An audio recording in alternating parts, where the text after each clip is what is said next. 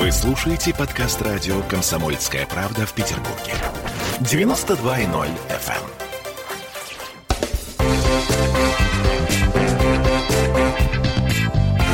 Культурные люди. В Петербурге, равно как и в Москве, а совсем скоро и в Новосибирске, стартует фестиваль нового китайского кино. Мамочки дорогие, а, я не совсем сейчас понимаю, о чем будем говорить с моим гостем, потому что китайское кино это, на мой взгляд, э, темный лес для большинства из нас с вами, но тем не менее, тем, наверное, интереснее. В студии радио «Комсомольская правда» Владислав Пастернак, кинопродюсер, гендиректор кинокомпании HHG. Здравствуйте, Здравствуйте. Владислав.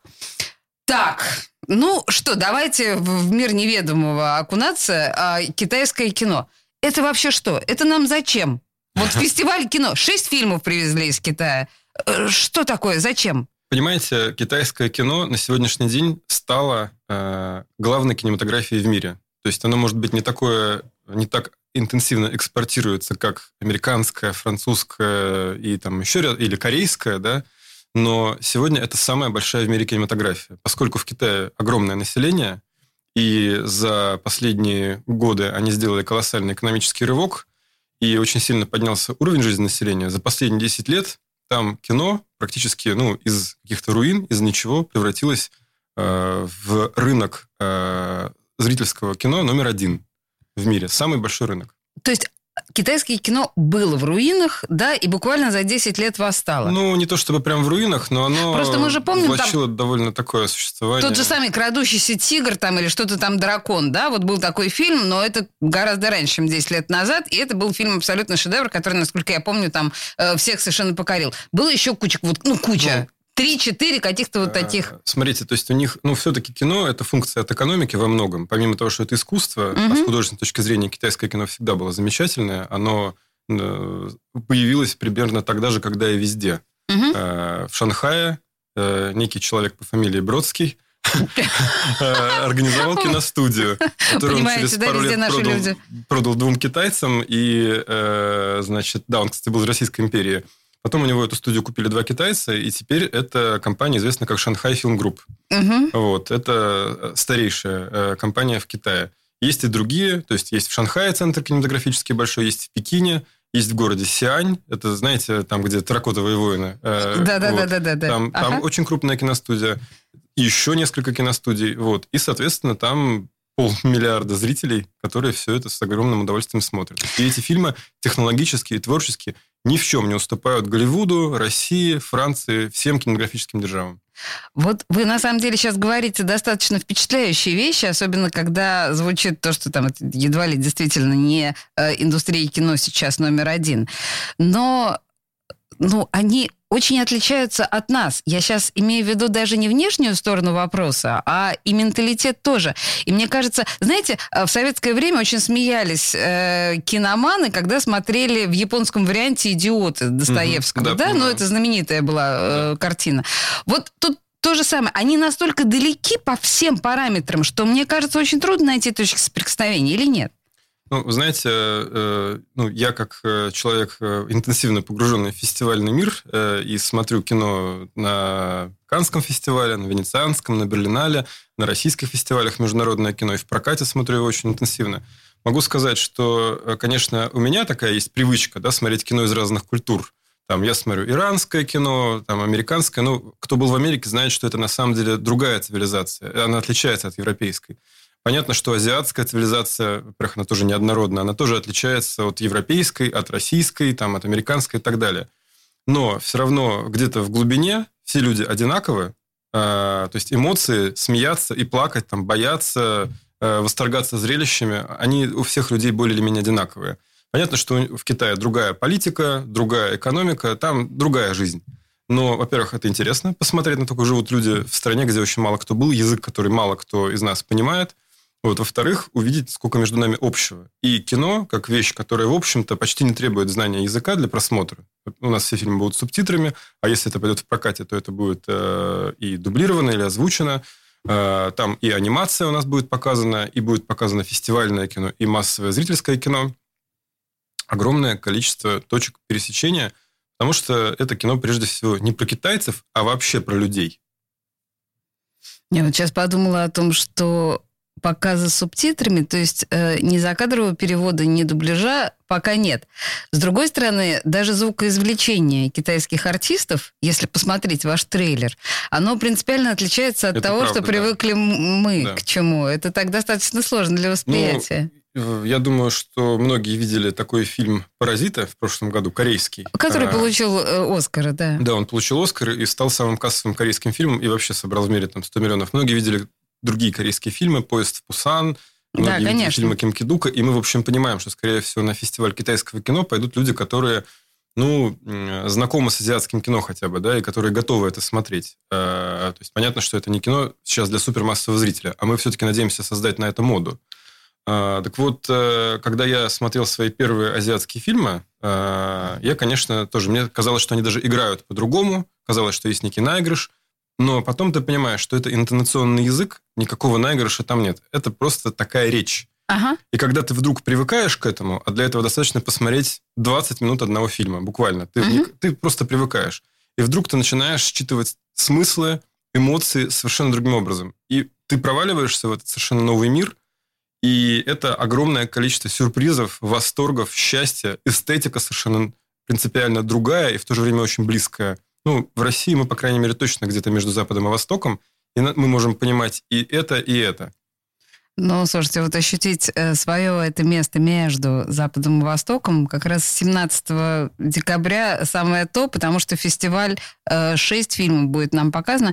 Что это за фильмы? Вы, на самом деле, везде э, прежде всего говорите о драме 800. Да. Написано так. Китайская военная драма 800. Э, Что это такое? Почему вы так гордитесь этим? Я где-то видела, что это типа 300 спартанцев или, может быть, даже Дюнкерк. Вот э, Ну, его можно, да, сравнить с 300 спартанцев, Дюнкерк, спасение рядового Райана, Сталинград. То есть это такая эпическая э, военная история, полотно, да, такое Да, мощное. Но тут э, с этим, э, почему мы как бы этот фильм сделали э, неким гвоздем программы, вообще там каждый фильм гвоздь программы. Они все очень разные, там колоссальный диапазон получился у нас. От абсолютно фестивального кино для абсолютно массового до абсолютно массового. Но 800 в этом году это действительно наша особая гордость. Я сам каждый раз о нем думаю просто с дрожащими руками и подкашивающимися коленками, потому что в этом году фильм 800 стал самым кассовым фильмом в мире. В мире! В мире. То есть это Господи, фильм я номер думала, в один. Китае. Это «Титаник» этого года.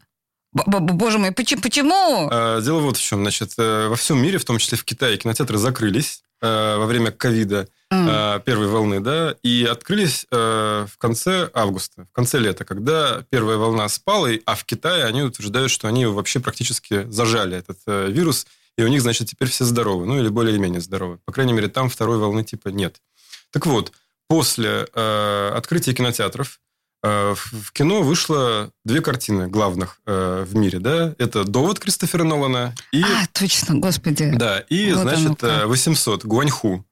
Э, Понятно, что основную кассу довод сделал э, за пределами США, потому что в США тоже кинотеатры не работали, а э, Гуаньху сделал все-таки свою основную кассу с фильмом 800 внутри Китая. Но у Нолана там 330 или 350 миллионов сборов мировых. Может быть, если бы не ковид, было бы миллиард, но тем не менее. А у фильма 800 468. Я думаю, там уже там за 470 переваливает. Под полмиллиарда сборов. Он обогнал Нолана на 100 миллионов. Боже И мой. это главный фильм Уважаемый года. Гуанху, представляете себе, э, с чем ему предстоит жить теперь? Он Нолана обогнал. Да. И вот с этим ощущением ему предстоит жить оставшуюся его режиссерскую э, жизнюшку. Интересно. Ну, в любом случае, на вас произвел впечатление этот фильм. Да, Он конечно. действительно колоссальный, эпичный, крутой. Это то, чего, в принципе, сегодня не делают ни в какой Америке и в России. То есть э, фильм э, не только эпичный, не только очень зрелищный. Это, кстати, первый китайский фильм, полностью снятый в формате IMAX. вот, он тоже, IMAX, пересека- это я он тоже тоже хотела да, пересекается в этом спросить. смысле с Мгм. Ноланом. Вот. э, Он совершенно уникальный по драматургии своей. То есть это такая многофигурная композиция. Это не... Вот, знаете, полные метры, они же обычно линейные, а этот фильм, он как сериал. Там множество персонажей в сложном взаимопересечении постоянно. Э, Там колоссальные, как принято в Китае, массовки. Много-много-много всего. Вот эта вот э, избыточность визуальная в нем, конечно, поражает. И он очень жестокий, помимо всего прочего. То есть азиаты снимают большое кино совсем не так, как в Европе. У нас вот 18+, там 12+, в Америке PG-13. Большие фильмы. Тут это 64 кино для детей, как бы, да. А это кино, конечно, жесткое 18+. А, ну, смотришь, конечно, так, так... Он очень реально фильм очень кровавый, на самом деле. И при этом он самый кассовый в этом году. Мне кажется, что это большая редкость сейчас. Ох, друзья мои, ну вообще интрига, да? Ну, просто интрига. Не то, чтобы там я кого-то призываю на что-то кровавое но... идти, но в целом это страшно интересно. 800, вообще, еще раз, фестиваль нового китайского кино начинается э, 17 декабря. Э, мы сейчас говорим с продюсером э, этой истории, гендиректором кинокомпании HHG э, Владиславом Пастернаком. У нас две минуты рекламы. И мы вернемся и будем говорить о других фильмах, потому что, похоже, там не все такое кровавое, а есть куча всего интересного. Культурные люди. Присоединяйтесь к нам в социальных сетях. Подпишитесь на наш канал на YouTube. Добавляйтесь в друзья ВКонтакте. Найдите нас в Инстаграм – Подписывайтесь, смотрите и слушайте. Радио «Комсомольская правда». Радио про настоящее.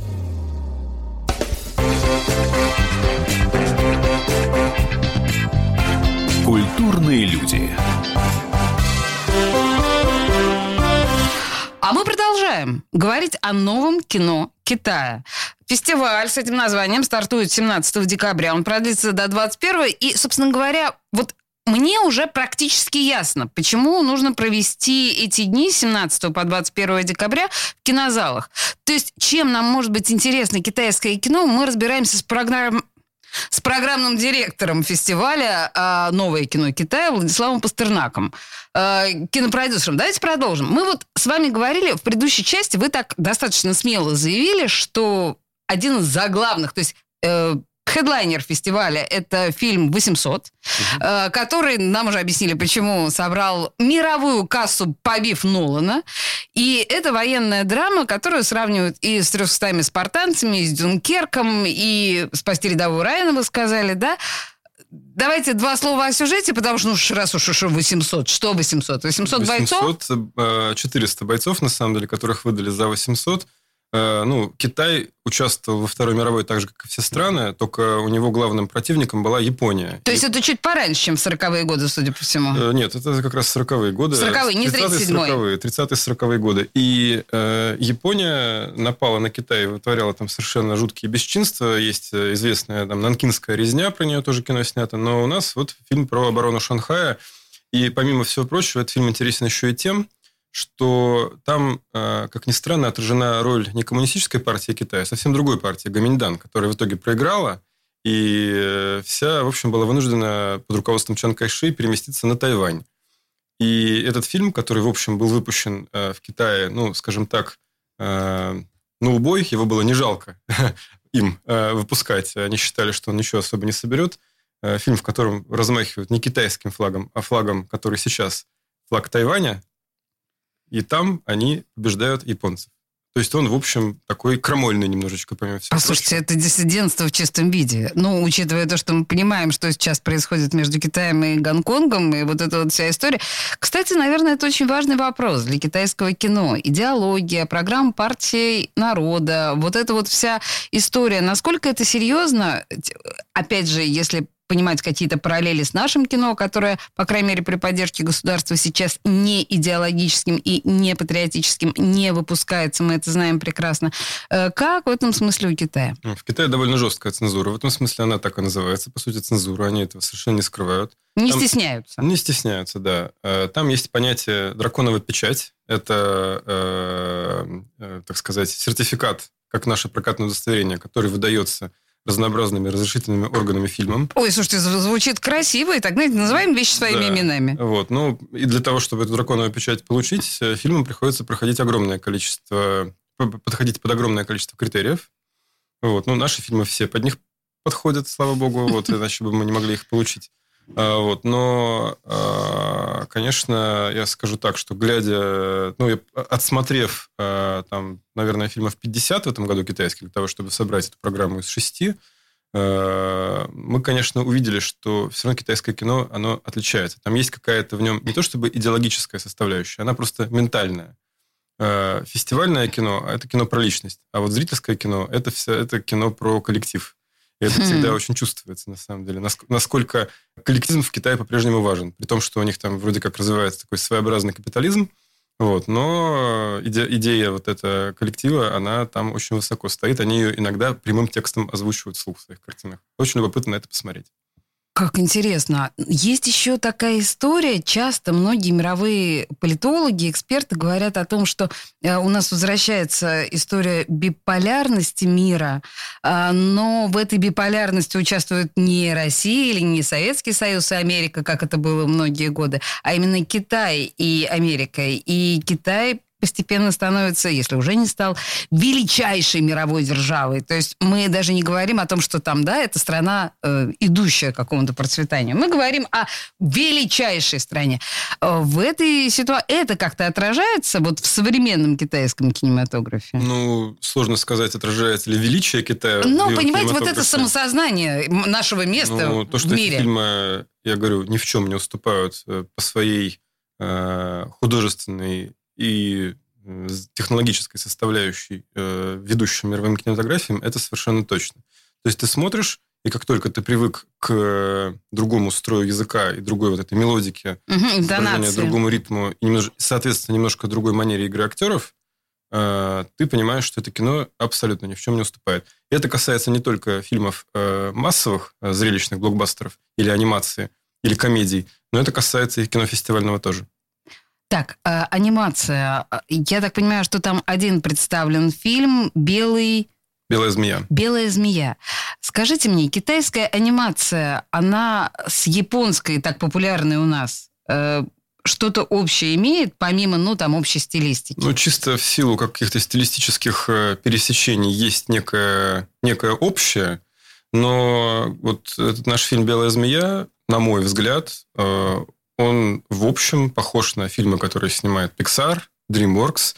То есть, безусловно, это китайское кино на 100%. Ты смотришь, То есть понимаешь... это не Миядзаки, это... Нет, нет, это не Миядзаки. Это по ощущениям Голливуд. Мы поэтому и привезли. То есть, у нас как бы три фильма, масс зрительских, три фильма фестивальных. И у нас там был некий шорт-лист анимационных фильмов. В прошлый раз, когда был первый фестиваль, мы анимацию не показывали. У нас было только фестивальное кино.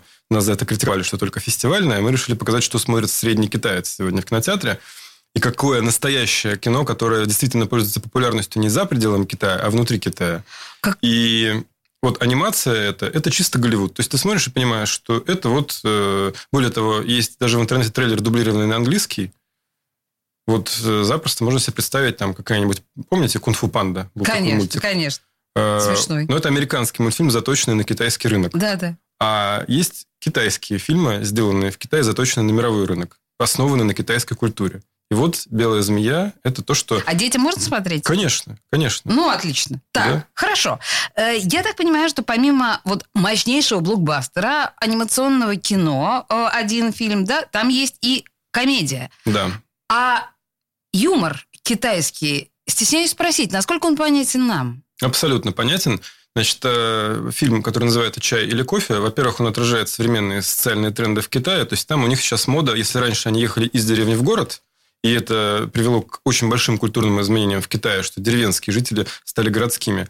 Теперь обратный процесс. Э, горожане, э, горожан стимулируют, скажем так, перебираться обратно на село. И что, они реально переселяются? Ну, не, ну понятно, что как бы на селе по-другому с пространством, вот. Но э, в этом фильме рассказывается история трех друзей, которые создают интернет-стартап, в деревне. То есть, ну, ферма, э, которая торгует своими а, товарами через тоже интернет. смешно, да? Звучит смешно, но, э, знаете, вот есть такой жанр, слэпстик называется, комедия за трещин. Да. Конечно, понятно, что это не, не до такой степени, то есть никто там никого там не бьет, не пинает, но огромное количество таких шуток, там кто-то шел, упал, поскользнулся на банановой кожуре, грубо говоря, да, такой юмор там есть. Там есть шутки словесные, Э, там есть шутки такие вот буфанада, скажем так. Э, вот. Фильм сделан в очень праздничной стилистике. Там очень милая музыка, яркое, сочное изображение. Смотришь, в принципе, он дает огромное количество положительных эмоций. И можно легко себе представить этот сюжет э, на российской почве. Ну, у нас же тоже есть сельское хозяйство, и вполне есть какие-то вещи, которые можно было бы продавать через интернет. Ну, так сказать, то, что выращивается на полях Ну что, очень любопытно. Хорошо. И из ваших уст прозвучало слово артхаус. Вы что имели в виду? Да, ну у нас... э, Китайский артхаус. Да, три фильма. Ну, это не совсем артхаус, на самом деле. Это все-таки достаточно удобоваримое для э, зрителя, который хочет познакомиться с китайским кино, э, э удобоваримое кино. Э, но, например, у нас есть фильм, который получил приз ФИПРЕССИ, Международная ассоциация кинопрессы, на фестивале в Роттердаме, а это крупнейший европейский фестиваль независимого экспериментального кино – Фильм, который называется... «Цветок, окропленный Цветок, алым». окропленный алым, совершенно верно. Uh, у него, кстати, международное название другое. Он по-английски называется Only You Alone, только ты одна. Угу. Но это придуманное для западного рынка название. Мы, мы так обычно делаем. Да, мы, мы перевели прямо с китайского на русский название. Да. Хорошо, молодцы. Вот. И э, это фильм, получивший премию кинокритиков, по сути, на фестивале независимого кино. Фильм, э, сценарий которого написан актрисой, сыгравшей в нем главную роль режиссер Джоу Джоу, достаточно известный фестивальный режиссер китайский. Фильм про девушку, которая пытается... Ну, современная, современная история городская про девушку, которая мечтает танцевать, и она когда-то неплохо танцевала, но у нее эпилепсия. И она с этим недугом пытается построить свою жизнь. Личную, профессиональную. Ну, вот такая драма. Как интересно. И это биографическая история? Нет, это вымышленная история. Вымышленная история. Да, То есть а, конечно, актриса да. написала сценарий. Да, написала на себя роль и сыграла ее. Слушайте, а если говорить тогда, вот вы сами затронули эту тему людей с, ограниченными, э, с ограниченными возможностями, людей э, из разряда того, что там принято называть меньшинством. Об этом вообще кино в Китае снимается? Конечно. Сейчас мы понимаем просто, что в Европе это очень важный тренд. Да. Но я вам скажу, что на первом фестивале в прошлом году мы показывали фильм «Ребро», который вообще был посвящен проблеме трансгендерности. Э, то есть, это был... Э, Причем у него, кстати, есть золотая... Это драконовая печать у него есть. То есть, он разрешен к показу в Китае был. Э, фильм про трансгендера «Ребро». Но это, этого фильма в этом году у нас не будет. Но мы отсматривали такие фильмы и просто решили не повторяться. Но есть, например, фильм, который называется «Дядя», про двух пожилых геев, например, такое кино. Ой, вот вы знаете, вот на этой волнующей теме мы уйдем на новости, да, и вернемся. Мы разговариваем о новом кино Китая. Культурные люди.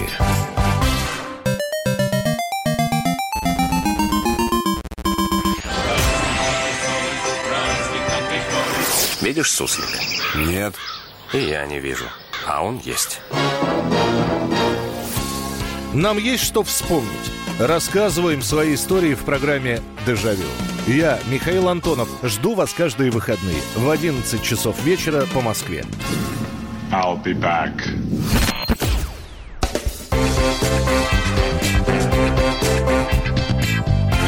Культурные люди.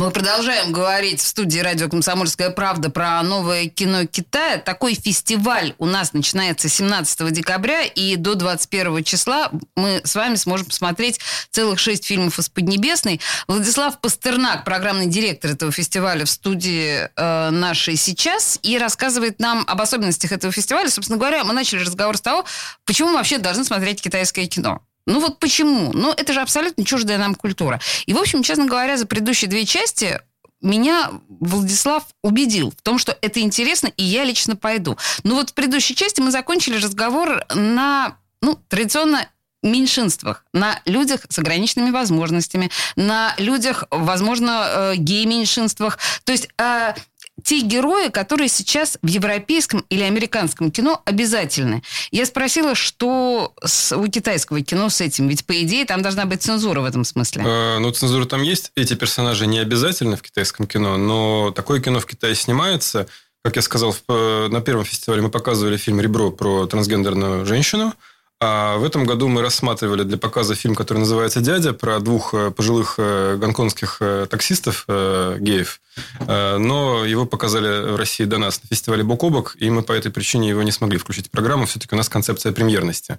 Вот. А, ну, то есть бок о бок вас опередил, и только да. поэтому. Ну, с другой стороны, вот понимаете, тоже характерная история. Пожилые геи гонконгские, а не китайские. То есть вот про китайских геев мне трудно себе представить кино, по большому счету. Ну, я думаю, что такое тоже есть. Я не так много такого кино видел, но я вам скажу, что в китайском кино вопросы сексуальности освещаются. Иногда с большими проблемами, даже вот есть такой э, фильм э, «Вожделение», э, в 2000, по-моему, третьем году он получил «Золотого льва» на Венецианском фестивале. Ну, там традиционная сексуальность, там супер откровенные эротические сцены. Так вот, этот фильм, который по всему миру с колоссальным успехом прошел, и режиссер Энг Ли, или по-китайски Ань Ли, стал супер популярен, э, в Шанхае в Музее кино с гордостью выставляют его «Золотого льва», но сам фильм в Китае не демонстрировался, а актрису, по сути, запретили в профессии на несколько лет за э, съемки в таких сценах. То Смотрите, есть какой вот парадокс, такая- да, интересно? Такой парадокс, да. Поразительно. Ладно, возвращаемся к нашему э, новому кино. Потому что, да, мы понимаем, что вы э, все-таки прежде всего на премьерность ориентируетесь, вы об этом сказали. У нас осталось с вами два фильма. А, «Воздушный шарик» — это что? Э, Это такая тоже интересная жемчужина нашего фестиваля. Как и в прошлом году, э, вот вы сейчас сказали про меньшинство. Там же есть Китай очень большая страна. Там есть народ Хань, главный, да, основной как бы по количеству. Но там есть еще, например, Тибет. э, Такая страна в стране, где живут совершенно другие люди, с другими лицами, с другим языком и, в общем-то, другой культурой. Трагическая совершенно история на сегодня, да? И у нас есть тибетский фильм в программе. Это Мгм. фильм «Воздушный шарик», режиссера, которого зовут Пема Цеден. А, В прошлом году мы тоже показывали его фильм. В этом году мы не хотели повторяться, а, хотели другой тибетский фильм взять. Но просто сравнили и поняли, что Пема Цеден лучший. И, и взяли опять фильм этого режиссера. А, Первую его картину «Джинпа» а, продюсировал великий Вон Карвай. Вот. Здесь уже э, Пема Цеден самостоятельно выступает. И сюжет в фильме, в общем, достаточно понятный. 93-й год, Тибетское Нагорье, глушь. Действует строгая политика, которая в Китае действовала. Одна семья, один ребенок. Молодая семья, любовь, двое детей уже, уже как бы нарушение, да. И дети нашли, прошу прощения, презервативы, приняли их за воздушные шарики, надули. И презервативов, соответственно, нет. Как жить в молодой семье э, в этой вот глуши? Это кино достаточно смешное и в то же время достаточно грустное, такая трагикомедия, этнографическая. А, Вот такое кино вне всяких жанров. Да, Ассоциативно, знаете, мне это напомнило «Урга. Территория любви». Да, да, да, Э, очень Не к похоже. ночи будет помянут Да. Михалков, но в целом, да. Да, есть что-то общее, это правда. Но только Ургая там делать происходит в Монголии. Монголия, это совсем да. другая страна, конечно. Конечно. Вот, ну, общие точки есть, конечно. Очень любопытно. Слушайте, это должно быть очень трогательно. «Однажды все наладится». Это еще один фильм, о котором мы не говорили. Да, в Петербурге однажды все наладится, закрывает э, программа фестиваля. Ну, это еще одна, я считаю, бомба. Э, и мы, я очень рад, что мы именно этим фильмом закрываем. И очень я доволен, э, что нам удалось именно так перевести название, потому что, в общем, такое оно оптимистичное. Ну, название оптимистичное однозначно, Вот. да. Э, Этот фильм, продюсер его Ця Джанке, такой очень известный режиссер шестого поколения китайской кинематографии, певец изменений в Китае. То есть вот э, его фильмы – это фильмы, которые показывают меняющийся современный Китай. Он известен прежде всего нам как режиссер. Э, Он участвовал в Каннском фестивале неоднократно, призов море.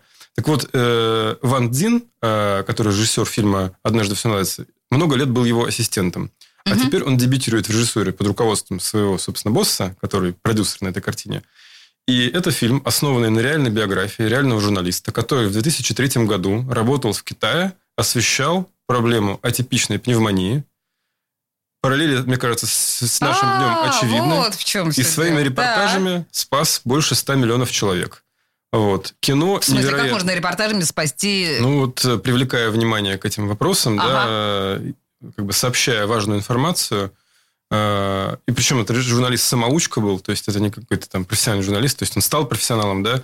Э, Вот такое кино, и я очень рад, что это кино нам в руки попало. Ну, Э, слушайте, очень и, своевременно. э, Действительно, оно актуальное, оно пар- параллели прям очевидны. Вот. И это кино современное, это кино от Дзя Джанке, то есть смотришь и просто плачешь. Ну, как бы, да, и вселяет это надежду, что, Да. ребят, мы это уже проходили, да, и тогда все наладится, и теперь все наладится. Просто нужно немножко подождать, немножко терпения и выдержки. Ну, окей.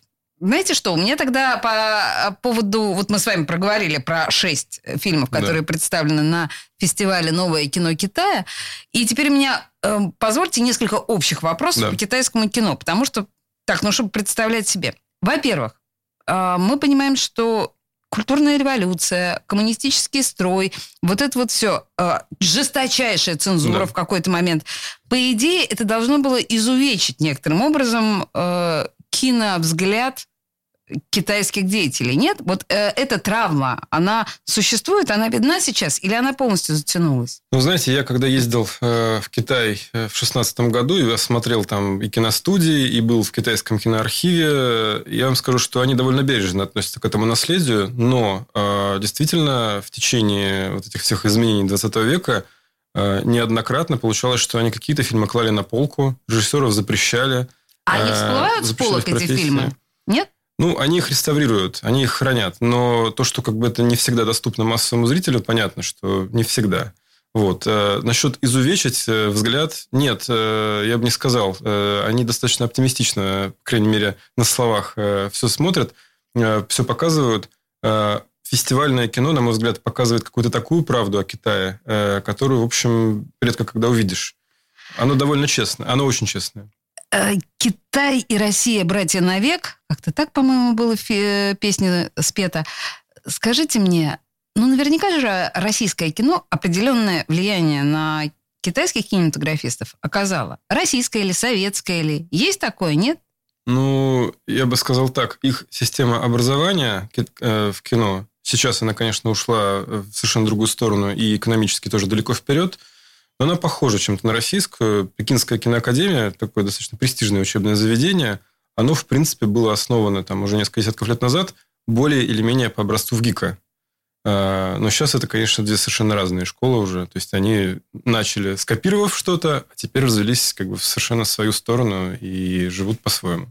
Я, знаете, буду настаивать все-таки на том, что, ну хорошо, система образования, наверное, но э, кинематографический взгляд, ну там такие столпы, я не знаю, как Тарковский какой-нибудь, он же наверняка э, поразил китайских режиссеров с детства. Безусловно. Тарковский, Эйзенштейн, все это изучается. всё- Но эти режиссеры, понимаете, они не то чтобы российские, это мировые режиссеры отечественного происхождения. То есть они повлияли на все мировое кино, и понять там, где что, то есть э, откуда какое решение, откуда какой элемент киноязыка, сейчас уже сложно. Кино, в общем, вот есть некое перекрестное пыление, благодаря в том числе фестивальному движению. Зрители из разных стран могут смотреть кино из разных других стран, воровать э, художественные какие-то ходы. И, в принципе, конечно, когда ты смотришь китайский фильм, ты понимаешь, это современный мировой фильм. Ой, ну а тогда вы наверняка знаете проблему изнутри, если говорить о цензуре внутри Китая. Насколько ограничено мировое кино, которое может посмотреть рядовой китайский зритель? Я имею в виду, ну, чтобы сравнить, понимаете, да, чтобы воспитываться на э, кинокартинке. Ну, конечно, они, не, во-первых, не все допускают на свой рынок, э, допускают, э, допускают все больше и больше фильмов, но далеко не все. Во-вторых, э, в общем, для китайского рынка есть фильмы, которые ну, сокращают, вырезают какие-то вещи. а, как и у нас, как, впрочем. как и в Советском Союзе это делалось. И в современной Да. России тоже это происходит. Есть фильмы, которые просто на китайский рынок не могут попасть, ну, потому что не могут. Но при этом, когда ты смотришь э, некоторые китайские картины, которые из Китая в мир попадают, ты вообще удивляешься, что в Китае могли такое снять. Например, вот у нас был фильм такой «Слон сидит спокойно» э, в прошлом году на фестивале. И уровень его э, правдивости, драматизма и актуальности просто зашкаливает. Я вообще нигде в мире такого кино не видел.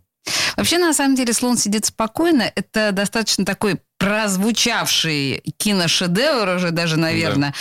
Друзья, на самом деле, давайте смотреть китайское кино. То есть даже если мы ничего не знаем о кинематографе Поднебесной, мне кажется, это тот путь, по которому имеет смысл пройти нам всем.